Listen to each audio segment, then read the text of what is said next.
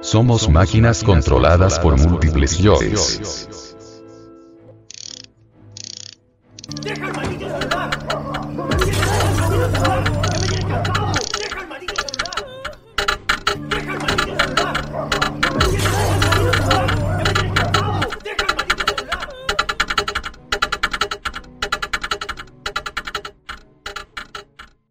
No hay duda de que todos estos yoes que llevamos en nuestra psiquis son de tipo exclusivamente infrahumanos. En modo alguno sería imposible liberarnos de la fuerza infrahumana si no estableciéramos previamente en nosotros un centro de gravedad permanente, es decir, si no establecemos un estado continuo de recuerdo de sí, de autoconciencia, o de conciencia de sí. ¿Cómo podríamos disolver la totalidad del yo pluralizado si no tenemos continuidad de propósitos? ¿De qué manera podríamos tener continuidad de propósitos sin haber establecido previamente en nuestra psiquis un centro de gravedad permanente? Nosotros somos exclusivamente máquinas controladas por distintos yoes. No tenemos una individualidad definida como suponen equivocadamente muchos ignorantes ilustrados. Solo trabajando sobre sí mismos con verdadera continuidad de propósitos y sentido completo de responsabilidad moral podemos convertirnos en criaturas humanas, en el sentido exacto de la palabra. Porque hasta el momento solo somos animales intelectuales. Esto implica consagrar la totalidad de nuestra existencia al trabajo sobre sí mismos.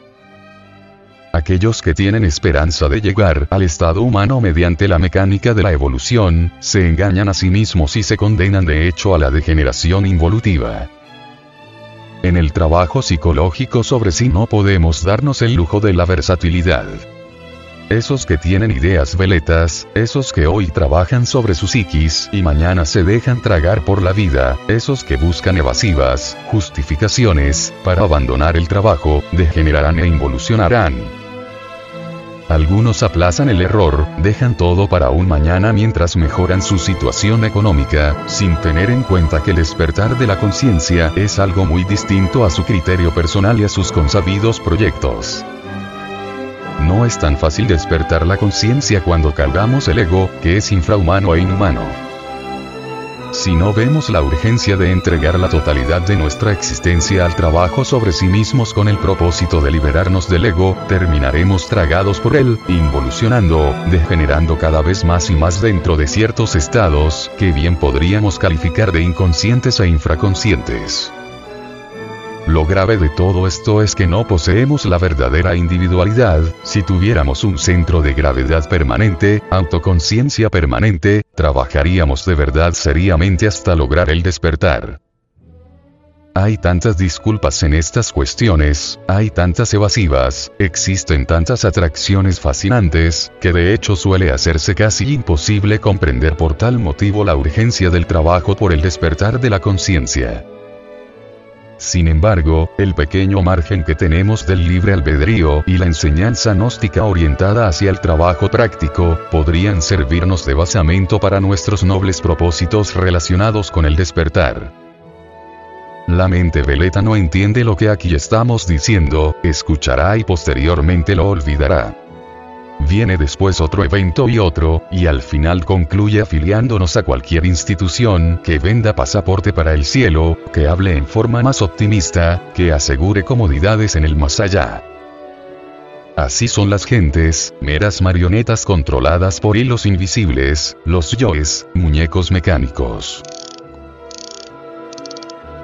Con ideas veletas y sin continuidad de propósitos.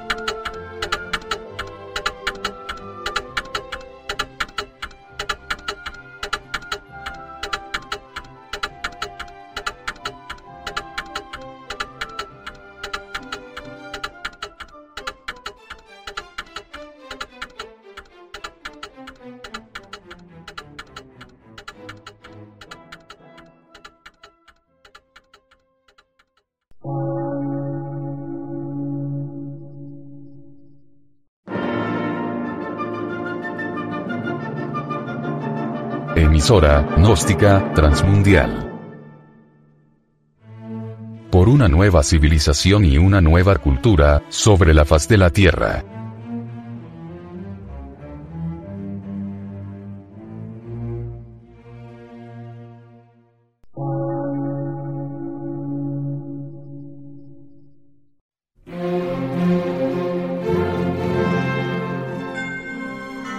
Medio de radiodifusión, científico, artístico, místico y filosófico, de la Asociación Colombiana de Centros de Estudios Gnósticos, Antropológicos, Psicológicos y Culturales. A.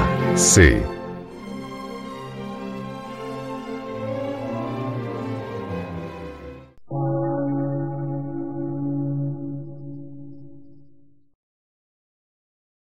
Lectura en movimiento. Difusión sin fronteras.